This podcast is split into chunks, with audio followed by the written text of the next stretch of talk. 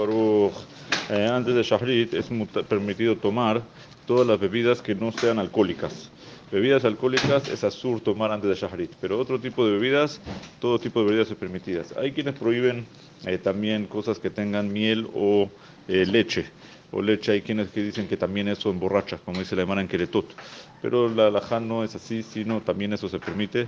Pero por supuesto que existe la jombra como trae el Shulchan que de no tomar ni agua antes de Shahri.